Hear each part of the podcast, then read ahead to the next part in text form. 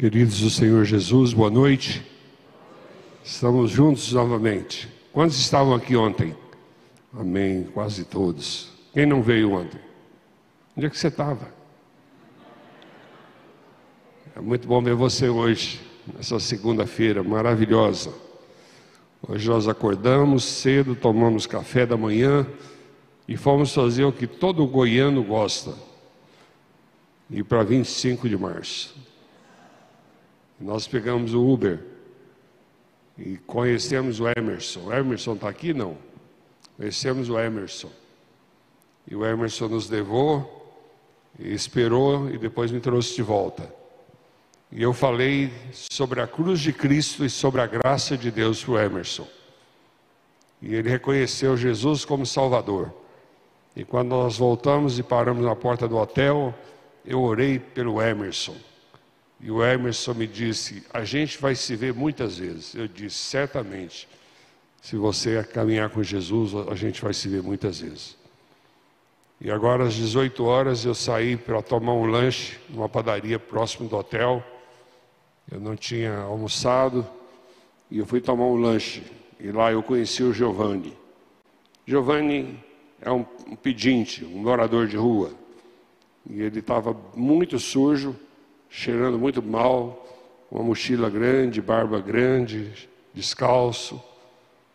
E ele pediu um copo d'água. E o moço do bar deu para ele, da lanchonete, deu um copo de água. E ele bebeu e disse: Que bom que a água é de graça. Eu falei: Que bom, né, Giovanni? Perguntei como é que ele chamava. Eu falei: Você está com fome? Ele falou: Estou. O que você gostaria de comer que está aqui dentro? Aí ele falou assim: Um sonho. Eu falei: Um sonho? Pois o seu sonho vai ser realizado. Vamos lá. Olhamos, ele escolheu o que ele queria. E eu perguntei: o que, que você bebe para acompanhar? Ele falou: um café com leite. Tudo que eu ouvi do Giovanni foi que ele estava com fome, que ele tinha sede e que ele precisava de comer alguma coisa. E tudo que eu pude fazer pelo Giovanni, eu já fiz. Eu dei um copo de água, eu dei um sonho, eu dei um café com leite e eu orei. Quando eu voltei, tomando banho, orei pela vida do Giovanni. Pedi, Deus, usa alguém crente de São Paulo para cruzar o caminho do Giovanni e fazer com que esse moço experimente do teu poder e da tua graça. É isso que nós estamos fazendo há 36 anos. Você recebeu essa ficha. Se você não recebeu, você pode pegar lá no final. É um folder que tem as nossas informações. Ele está bem fresquinho. Na capa tem o um mendigo, que é o nosso público-alvo, e uma criança da África, que também temos cuidado. E dentro, e também você tem uma fotografia com um coral de 200 ex-mendigos, que se apresentou e tem se apresentado. E no ano que vem, se Deus quiser, nós vamos levar 24 líderes de centros de recuperação dessa região. E eu queria convidar os dois pastores para me ajudar nisso. Deus colocou no meu coração, nós vamos trazer um coral com 40 vozes e ficarmos aqui em São Paulo uma semana. E o nosso ônibus vai voltar para Goiás, levando esses 24 líderes.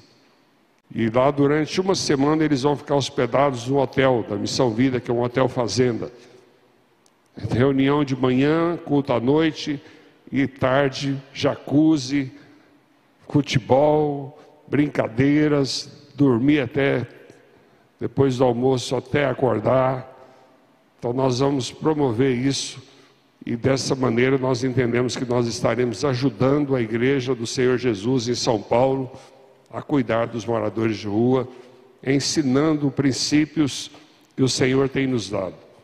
Me ajudem, a missionária de vocês vai ser a ponte, um dos pastores que estava na reunião de sábado, pastor Cláudio, vai também ajudar, para que a gente consiga 24 líderes diferentes.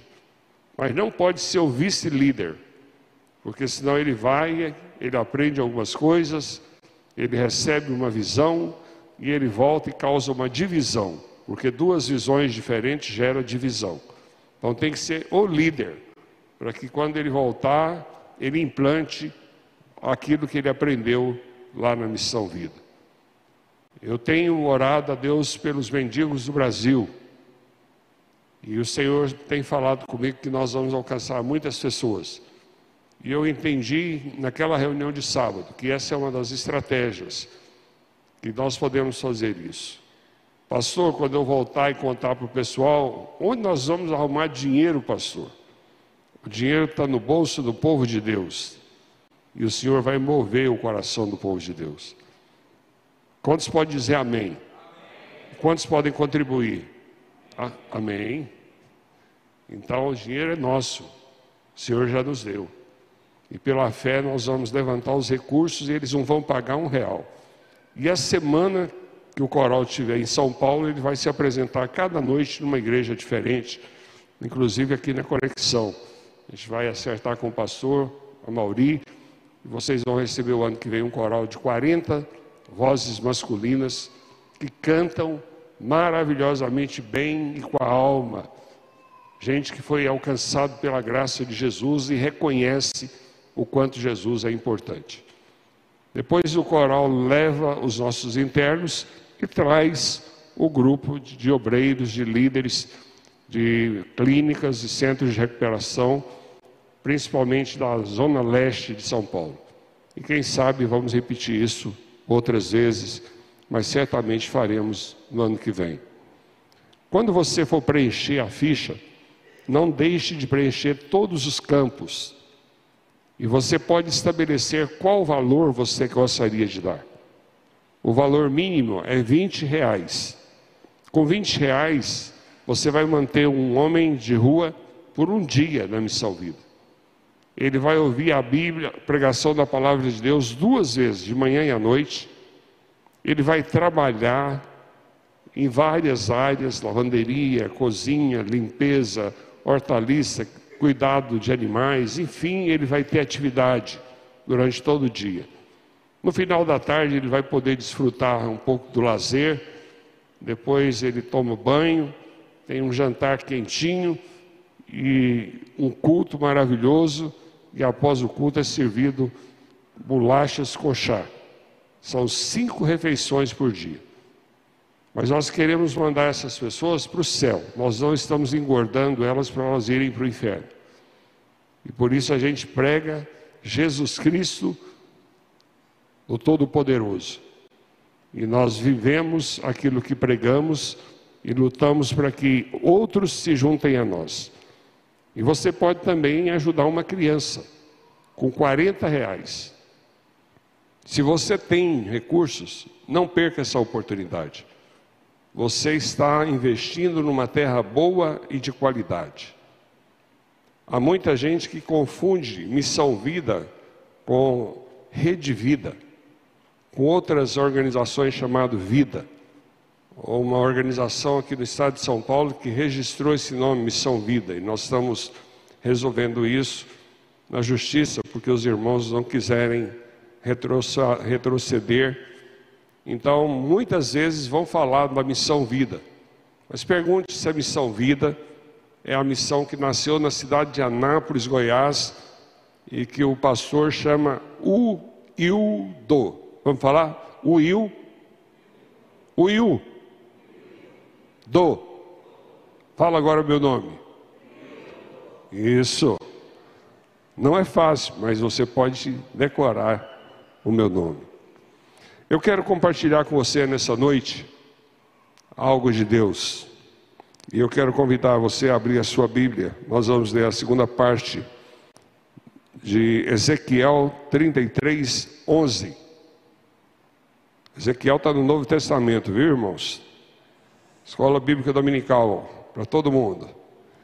Ezequiel 33, versículo 11, a segunda parte. Dize-lhes: Tão certo como eu vivo, diz o Senhor Deus, não tenho prazer na morte do perverso, mas em que o perverso se converta do seu caminho ou do seu mau caminho e viva. Convertei-vos, convertei-vos dos vossos maus caminhos. Ministra, Senhor, com autoridade e poder, ao coração do teu povo que se reúne no teu nome, e libera sobre nós toda sorte de bênçãos espirituais. Toma minha boca e me usa como instrumento, e tem misericórdia dos meus pecados e me limpa, para que eu seja um instrumento afiado nas suas mãos, no nome de Jesus. Amém. Eu voltava de uma viagem ao exterior, eu tinha passado cerca de 30 dias fora do Brasil, e uma das coisas que eu faço sempre que eu volto, e eu chego no aeroporto do Rio, de São Paulo, às vezes Brasília, eu compro uma revista. E eu começo a ler essa revista enquanto eu espero um voo para Goiânia. E eu gosto de ler olhando primeiro os títulos e os pequenos comentários de cada matéria. E eu folhei a revista, quando eu chego no final, eu volto naquilo que mais me interessou. Mas eu vi uma fotografia que me chamou muita atenção, e antes de chegar no meio da revista, eu parei e li rapidamente aquele artigo. Ele era ilustrado por uma fotografia. A fotografia era de um moço bem magérrimo, jovem, talvez 18, 22 anos, e ele estava apanhando de três homens, musculosos, malhados, fortes, aqueles camaradas que estão sempre lá na academia. E eu, quando li a reportagem, eu percebi que a reportagem já era uma segunda reportagem sobre o mesmo assunto. Aquele moço roubou uma bolsa de uma senhora. E a mulher gritou, e aqueles três rapazes saíram em direção à mulher. O tema da minha pregação nessa noite é o prenúncio do caos. Quando é que se dá o prenúncio do caos? O prenúncio do caos se dá quando o ódio vence a racionalidade quando o cidadão de bem resolve fazer justiça com as suas próprias mãos e usa da mesma medida que as pessoas más estão usando. E há muita gente que acredita em Jesus, que ama Jesus e que está se conformando com as coisas que estão acontecendo, com as barbaridades que nós vivemos na nossa nação, que nós vivemos no mundo. E o Senhor nos adverte em Romanos capítulo 12: não vos conformeis com este mundo, mas transformai-vos pela renovação da vossa mente. Nós não podemos aceitar um fato desse como sendo uma coisa que precisa acontecer. Quantas vezes eu e você já olhamos para alguma situação e dissemos: seria melhor que matasse essa pessoa. Ou esse tipo de gente não tem jeito. Eu estava me preparando, chegando numa conferência missionária em Santos, numa igreja presbiteriana, e enquanto nós estávamos descarregando o carro com as coisas da missão, veio um homem muito simpático, elegante, e ele se colocou à disposição para nos ajudar. E ele perguntou para um dos obreiros que estava comigo: Vocês trabalham exatamente com o que mesmo? Qual é a área missionária que vocês atendem? E aquele rapaz disse assim: Nós trabalhamos com recuperação de moradores de rua. E o homem disse assim: Moradores de rua? Moradores de rua não tem jeito, meu filho. Vocês estão perdendo o tempo de vocês. E eu vou arrumar um programa para fazer esse final de semana, porque eu ia estar na conferência missionária, mas eu vou sair fora. Aí o moço olhou para ele e disse: O senhor não acredita que Deus pode mudar a vida de um morador de rua? Ele disse: Não. Existem alguns grupos, citou, que não tem jeito. E o moço olhou para ele e disse assim: e se eu falar para o senhor que eu fui mendigo por 16 anos e já há 10 anos eu trabalho na Missão Vida como missionário? Ele falou: mesmo assim, eu continuo achando que esse grupo não tem jeito. A revista Veja publicou uma lista de coisas que os leitores escreveram e mandaram para a redação. Veja os comentários dos leitores de Veja sobre aquela cena que havia sido mostrada uma semana antes. Eles disseram: foi pouco. Outro disse: bandido bom é bandido morto. Houve alguém que escreveu: que maravilha. Outra pessoa: bandido tem que apanhar, tem que descer o braço mesmo. Outra pessoa: a má notícia foi que não mataram o vagabundo. Se a polícia não faz, o povo tem que fazer. Outro escreveu: se os caras dos direitos humanos aparecerem, batam neles também. E por último, eu escolhi algo que estava lá: verme tem que matar, senão cresce. E enquanto eu lia, eu fiquei me perguntando quantos crentes será que mandaram e-mail com esse pensamento? Quantas pessoas que talvez estejam aqui na conexão hoje, querendo ouvir-se uma palavra de esperança, de paz, de conforto, e que pensa dessa maneira. Irmãos, a igreja de Jesus é chamada para ir ao encontro dos perdidos, para falar do ano aceitável do Senhor, para dizer que Jesus tem o poder de transformar a vida de qualquer ser humano, esteja ele em que situação estiver. Jesus, no seu poder e na sua misericórdia, ele entra em ação e quando entra, ele transforma, e ele transforma de dentro para fora. A missão vida, quando as pessoas chegam, muitas vezes nós jogamos tudo que eles têm no lixo e queimamos. E ele passa por um processo: corte de cabelo, a barba dele é feita, as unhas são cortadas, um obreiro dá um banho caprichado, ele recebe alimento, se ele está com muita fome, ele come antes do banho, antes de tudo isso. E depois a gente leva ele para descansar, e ele deita e descansa. E alguns chegam a dormir três dias seguidos, e a gente chama, ele almoça e volta a dormir. E a gente chama, ele janta e volta a dormir. E depois de três dias, eles começam a perceber as mudanças. E não são poucos os que ficam assustados e preocupados. Quem é que vai pagar a conta? Em todas as unidades da Missão Vida, sem exceção, nós tivemos gente tentando fugir de madrugada, porque estava preocupado, me puseram numa clínica e eu não tenho dinheiro para pagar e amanhã esse povo vai querer receber. Quem é que paga a conta da Missão Vida? Eu e você, que somos mantenedores da Missão Vida. Eu e você que ajudamos a Missão Vida. Centenas, milhares de pessoas espalhadas pelo Brasil. Nós não recebemos grandes ofertas de muitas pessoas. Nós recebemos dezenas, centenas, milhares de ofertas de 20 reais. E é com esse dinheiro que a gente faz tudo que você viu e muito mais que nós mostramos ontem para a igreja. E nós sabemos que os desejos de Deus, eles precisam ser estabelecidos. Aquilo que Deus deseja, aquilo que Deus pensa precisa vir à existência. E virá. Porque Ele é Deus. Mas Ele vai usar gente de carne e osso para que isso se torne uma realidade. Nós somos anjos de Deus.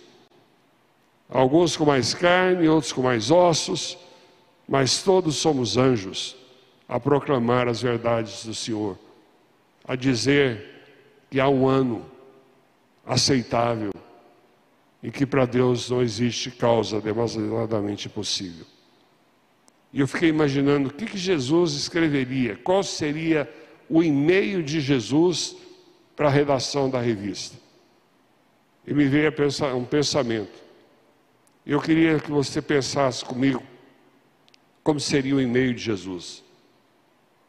Como Jesus responderia aquela cena?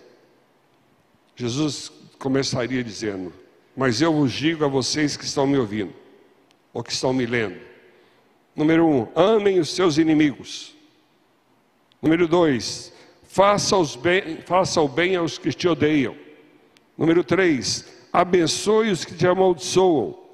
Número 4, ore por aqueles que te maltratam. Número 5, se alguém lhe bater numa face, ofereça-lhe também a outra. Número 6, se alguém lhe tirar a capa, não impeça de tirar-lhe a túnica. Número 7, dê a todo o que lhe pedir. E se alguém tirar o que pertence a você, não exija que devolva. Número 8, como vocês querem que os outros lhe façam, faça também vocês a eles.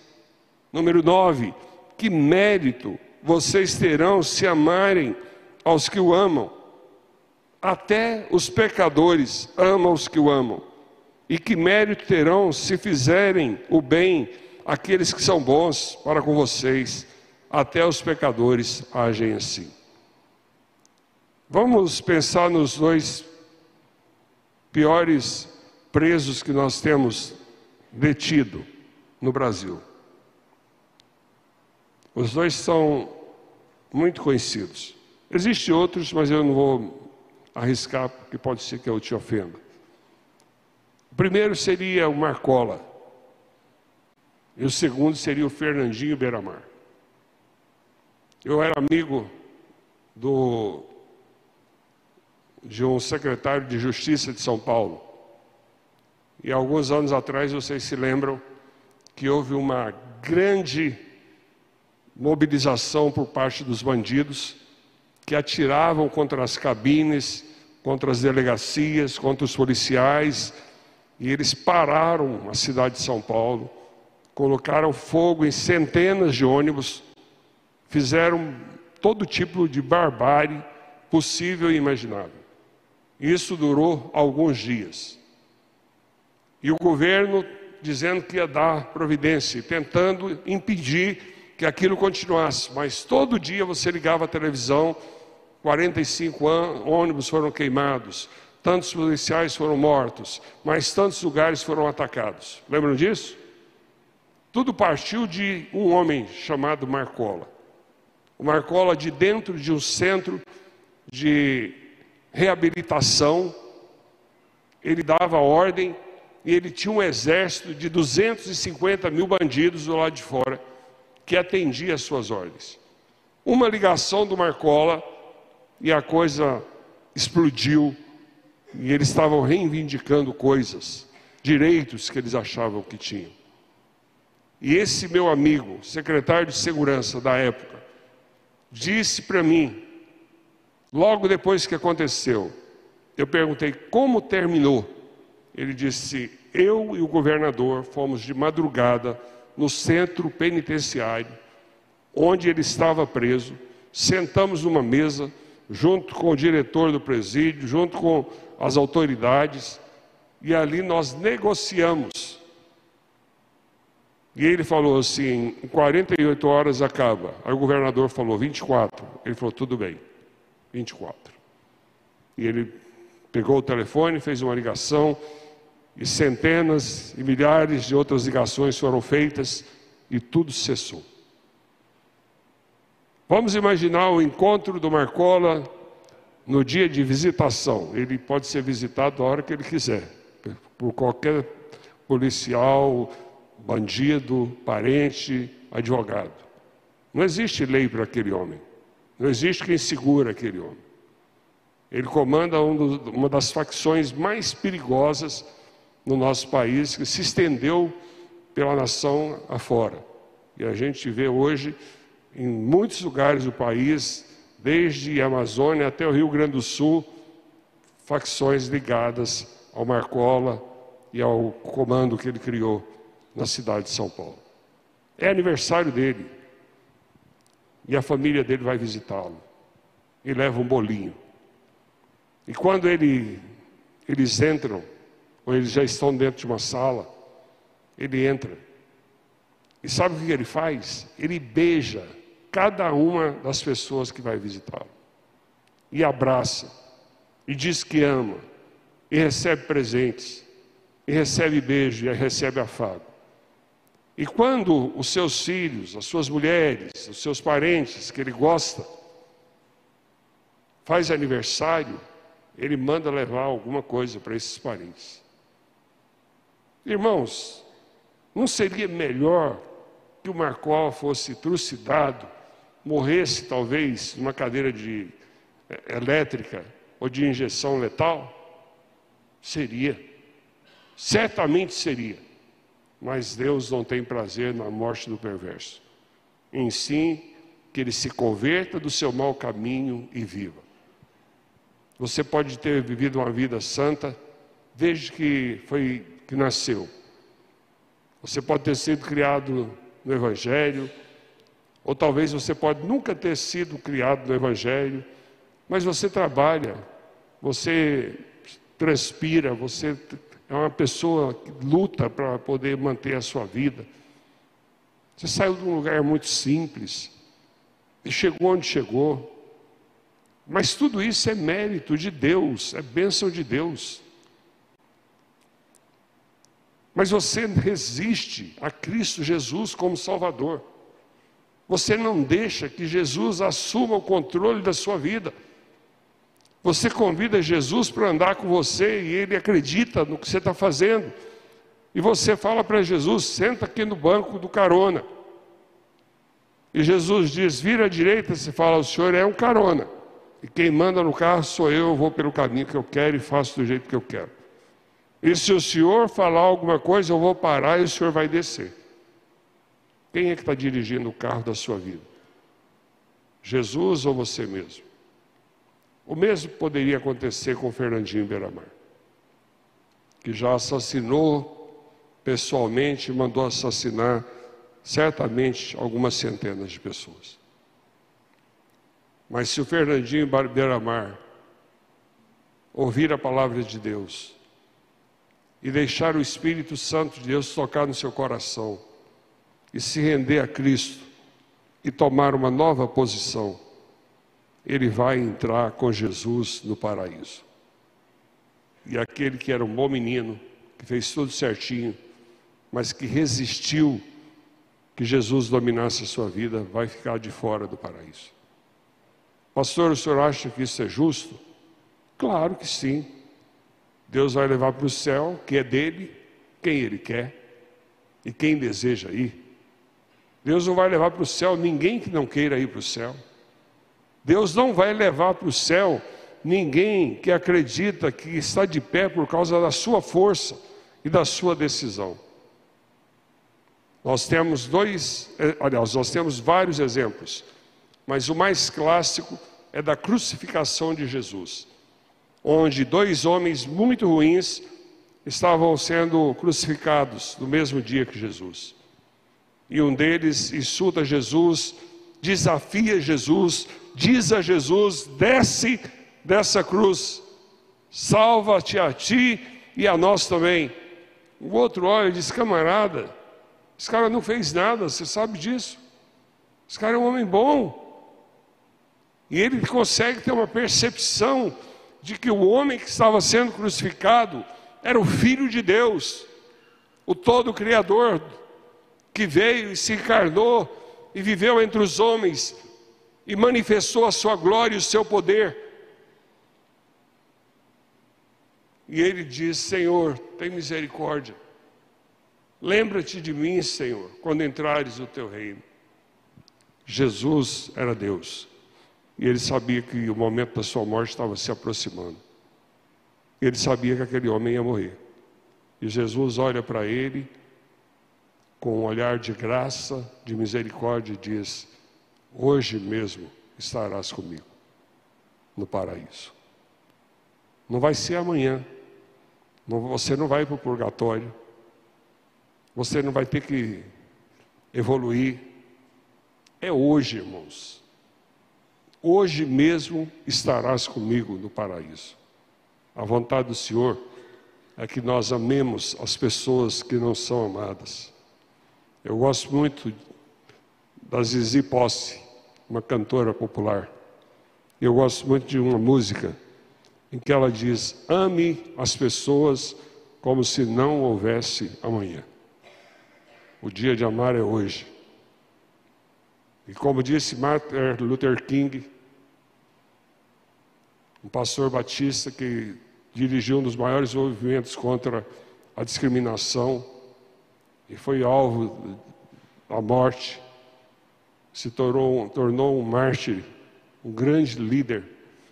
O único feriado que homenageia um ser humano nos Estados Unidos é o dia de Martin Luther King, que é comemorado em todo o país.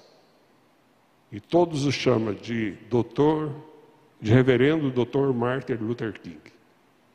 Então há muitas coisas nos Estados Unidos que têm esse nome. Por quê? Porque aquele homem não se conformava com a injustiça e nem tampouco com a maneira como os negros eram tratados. Mas diz a história que um dia depois de muitas batalhas, de muitas passeatas, de muitas guerras, ele se sentiu cansado e derrotado. E ele se jogou no sofá, depois de voltar de uma passeata. E ele ficou deitado naquele sofá por três dias. Se levantava, comia alguma coisa, bebia uma água e voltava e deitava. Aí a mulher dele falava para ele: Levanta, homem, vai para a luta. E ele dizia: Não tem jeito. Aí no segundo dia ela pegou e se vestiu de preto. E no terceiro dia ela se vestiu de preto. Aí ele olhou para ela e disse: Por que você está usando preto? Ela disse: Eu estou usando preto porque estou de luto. Ele disse: Quem morreu? Ela disse: Jesus morreu. Jesus morreu. Aí ele falou: Que é isso, mulher? Você está louca? Ela disse: Então levanta desse lugar e haja como se ele estivesse vivo. Levanta do seu lugar e haja como se ele estivesse vivo. E ele está vivo, queridos. E Ele deseja nos usar como instrumento. E Ele deseja concluir a sua obra na vida de cada um de nós. Nós não sabemos quando seremos chamados, por isso nós temos que estar sempre preparados para enfrentarmos as adversidades.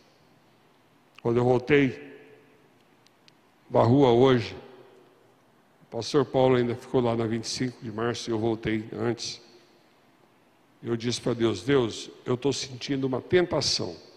E eu disse qual era a tentação.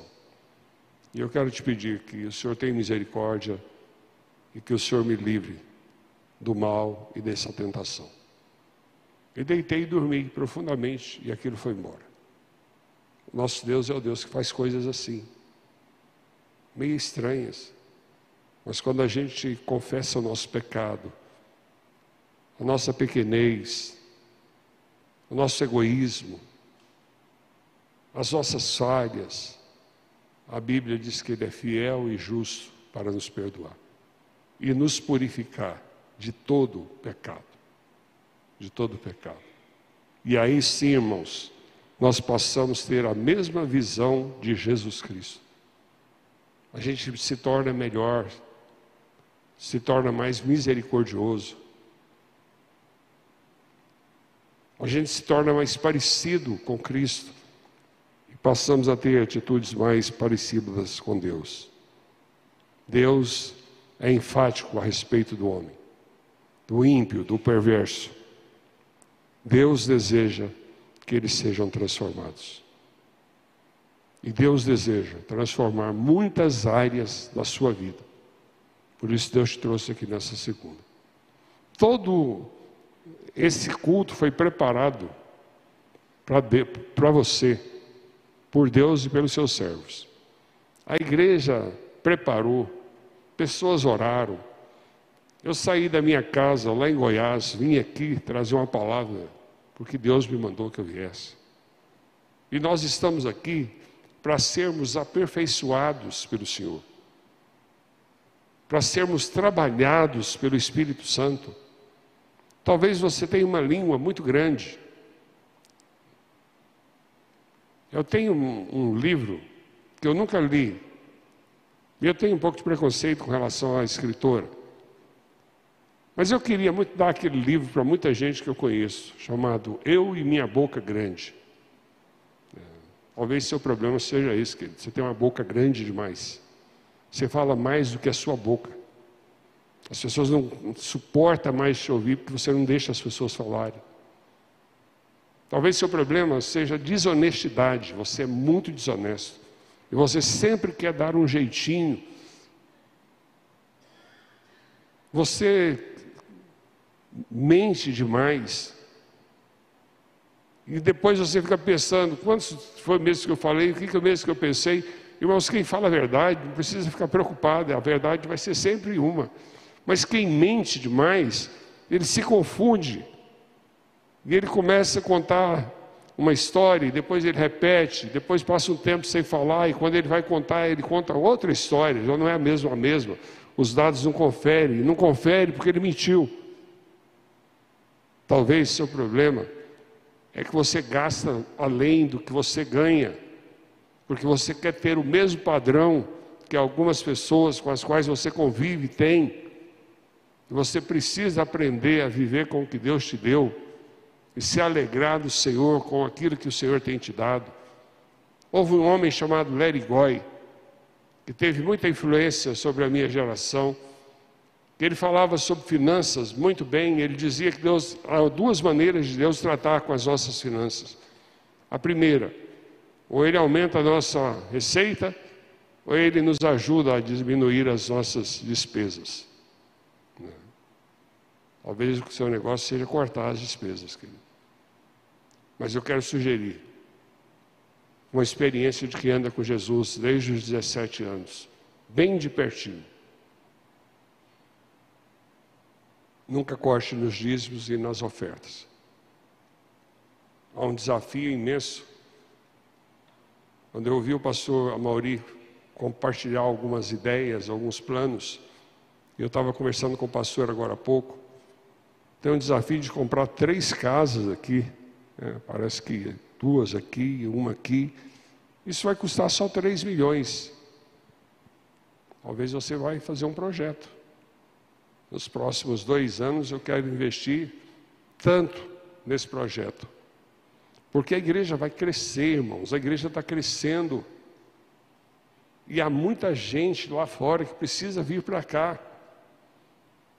Porque aqui o Evangelho é pregado na sua essência. Aqui a liderança é séria.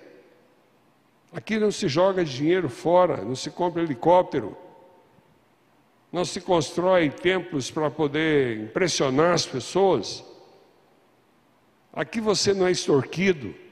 Aqui não se pede para dar casa, para dar carro, para dar chave do apartamento da praia.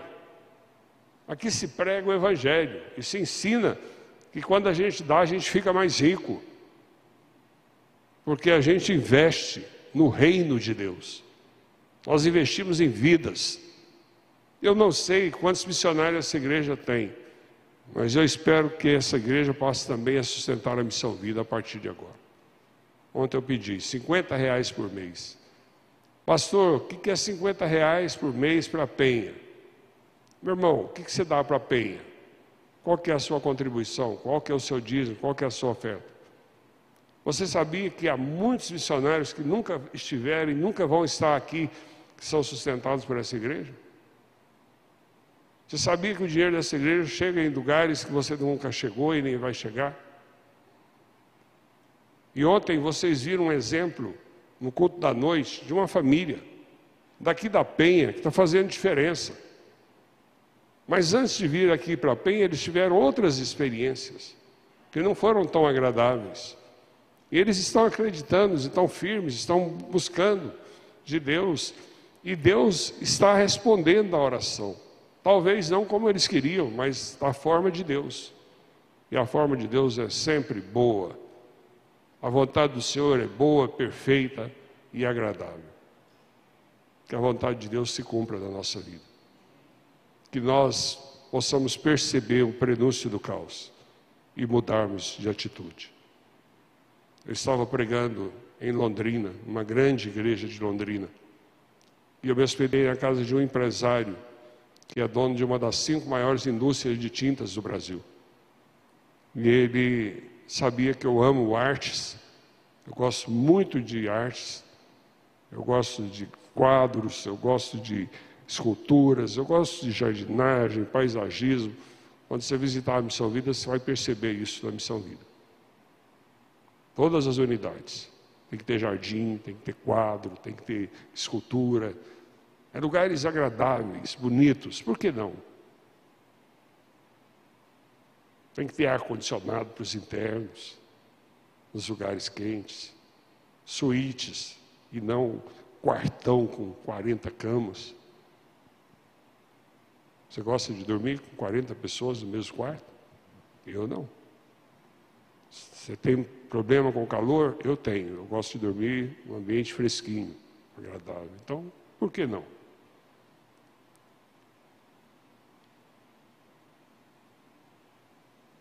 O Senhor deseja te levantar hoje para fazer diferença. O Senhor deseja fazer algo por meio da sua vida. Eu estava hospedado no hotel que eu fico em São Paulo há 30 anos, na Gasper Libero.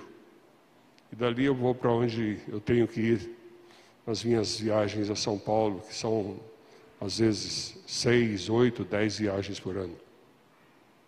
E eles me conhecem pelo nome. O gerente me conhece. Alguns dos funcionários mais antigos me conhecem. Eu saí de manhã cedo e eu ia fazer compra de roupa de cama para a Missão Vida. Em todas as unidades da Missão Vida espalhadas pelo Brasil, a roupa de cama é a mesma. É tudo padrão, as toalhas são as, as mesmas. Tentamos padronizar os talheres, as, os pratos, enfim, é tudo muito bem organizado. E eu desci em direção a 25 de março, mas por uma avenida larga. E eu não tinha razão para atravessar, mas eu atravessei a avenida. Depois que eu andei cerca de 100 metros, eu senti cheiro de churrasco, de carne. E eu alcancei rapidamente de onde vinha o cheiro.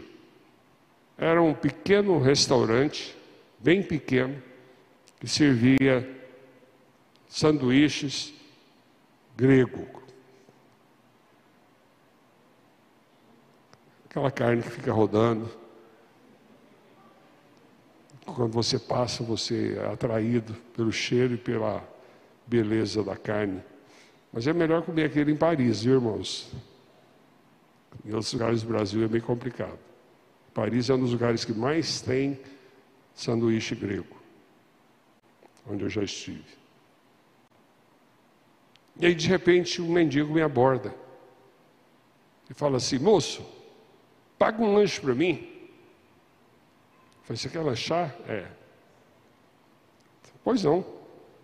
Voltei os três passos, entrei junto com ele e pedi: me dá três sanduíches grego. Eu sou grande.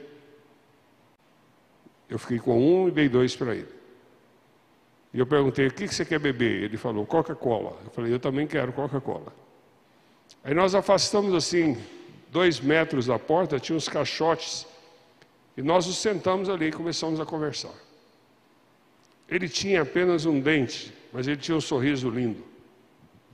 Ele sorria, você via o céu da boca dele. É, gargalhava assim.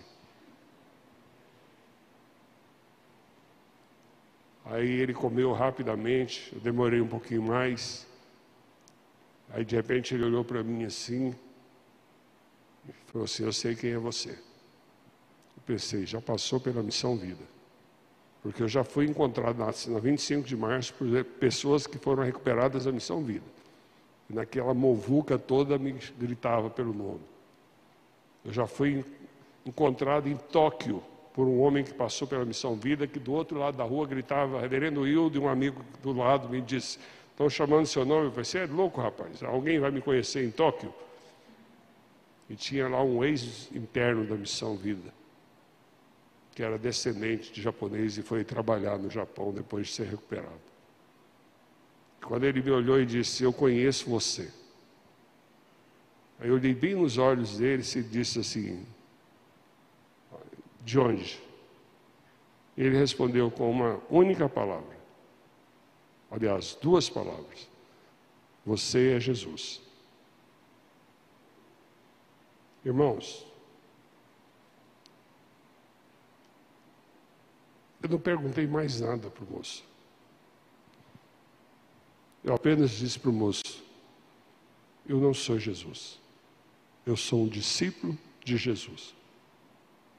E Jesus tocou no meu coração para fazer isso por você. Porque Jesus te ama. Curva a sua cabeça. Feche os seus olhos. Você gostaria de se comprometer mais com o reino de Deus? Você gostaria de estar mais perto do Senhor? Você gostaria de ser, nessa noite, tocado pelo Espírito Santo? Deus já falou alguma coisa nessa noite que mexeu com o seu coração? Se fez isso no seu coração, se algo aconteceu na sua vida, vem aqui, eu quero orar por você. Essa reunião é uma reunião muito tranquila. E há muita graça de Deus nesse lugar. Então saia do seu lugar. Eu não estou te chamando para ser crente. Estou te chamando para receber uma oração e dizer para Deus: Deus, eu quero mais do Senhor, eu quero andar com o Senhor. Saia do seu lugar, querido.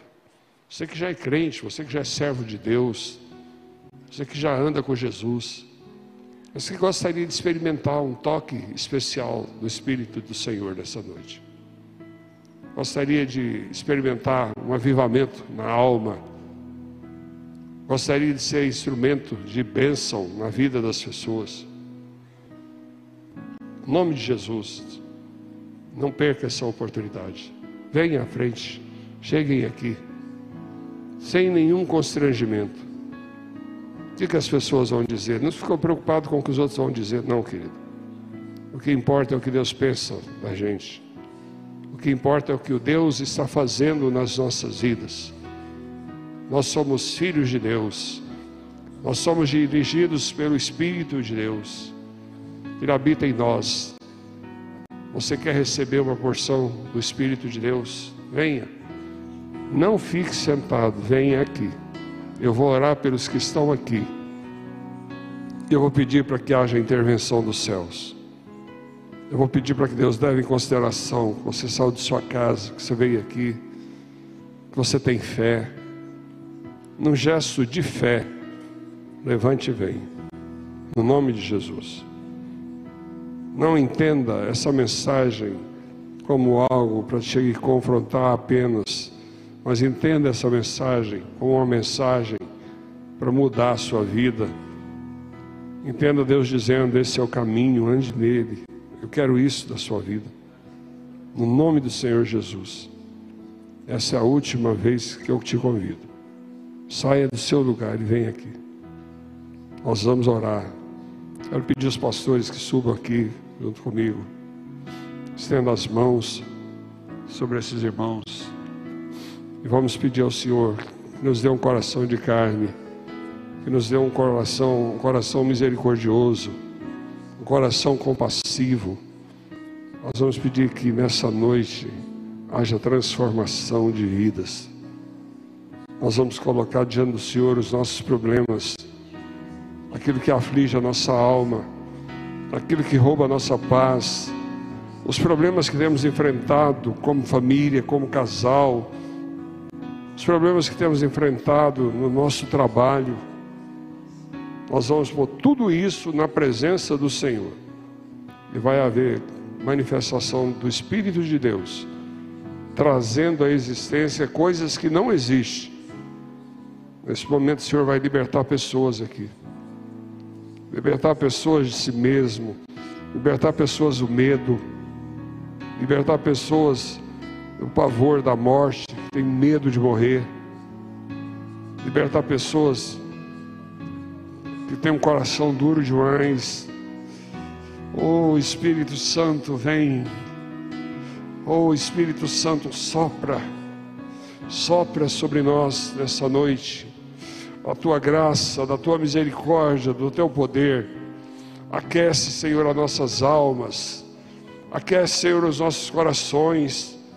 Nós queremos depositar aos teus pés tudo aquilo que tem roubado a nossa paz, a nossa alegria de viver.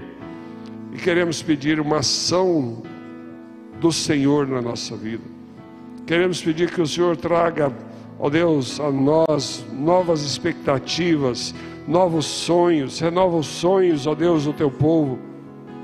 Aqueles que não têm muita razão de viver, que acham a vida muito sem graça, e que às vezes até sonha com a morte, deseja morrer e às vezes até pede a morte. Senhor, traz libertação para esse coração, para essa vida, na autoridade do nome de Jesus. Nós ministramos sobre a vida de cada um de vocês a misericórdia, a bondade, a fidelidade, o renovo do Senhor. Visita os nossos lares, ó Deus. Visita as nossas casas. Quebra cadeias. Quebra, Deus, obra de macumbaria, de feitiçaria, de bruxaria. Se algo foi feito, ó Deus, contra essa mulher, contra esse homem, no mundo espiritual, para que ele fracassasse, que seja desfeito nessa hora, no nome e na autoridade de Jesus. Para isto Cristo se manifestou, para destruir as obras de Satanás. Destrói, Senhor, as obras malignas contra o teu povo, porque nós somos novas criaturas em Jesus. E dá-nos, ó Pai, convicção de que nós somos novas criaturas em Cristo Jesus e que o inimigo não pode tocar nas nossas vidas. Estende as suas mãos, assim, no sentido de receber. Estenda as suas mãos.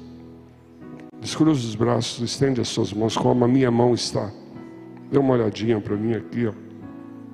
Põe a sua mão assim aberta. Isso. Põe a sua mão aberta. No nome de Jesus. E ore dizendo: Senhor Deus, eu confio em Jesus. Eu amo Jesus. Eu sou de Jesus. E eu quero ser parecido com Jesus. Eu quero ter as atitudes de Jesus. Eu quero ser manso e humilde de coração. Eu quero que o Senhor reine de forma absoluta na minha casa, no meu lar, na vida da minha família, dos meus parentes. Eu quero que o Senhor cuide da minha conta bancária, dos meus cartões de crédito, do meu dinheiro. Eu quero pôr tudo que eu tenho e que sou diante do Senhor. Porque eu acredito que o Senhor é poderoso para fazer infinitamente mais do que tudo aquilo que pedimos ou pensamos.